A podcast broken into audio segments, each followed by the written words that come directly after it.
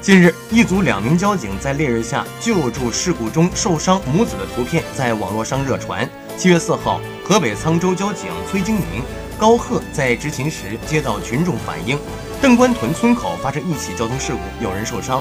两名交警赶到现场，发现一辆电动车被撞倒在地，一名女子躺在地上，脸部、胳膊上正流着血。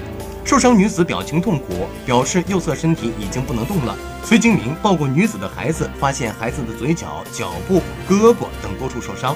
此时高贺担心伤者躺在暴晒的地面上会出现中暑或其他异常情况，当即跪在地上扶起了受伤女子，用腿支撑着女子的身体。很快有好心群众撑起雨伞为伤者遮阳。两名民警暖心的举动感动了围观的群众，网友亲切地称呼他们为“跪地交警”和“抱娃交警”。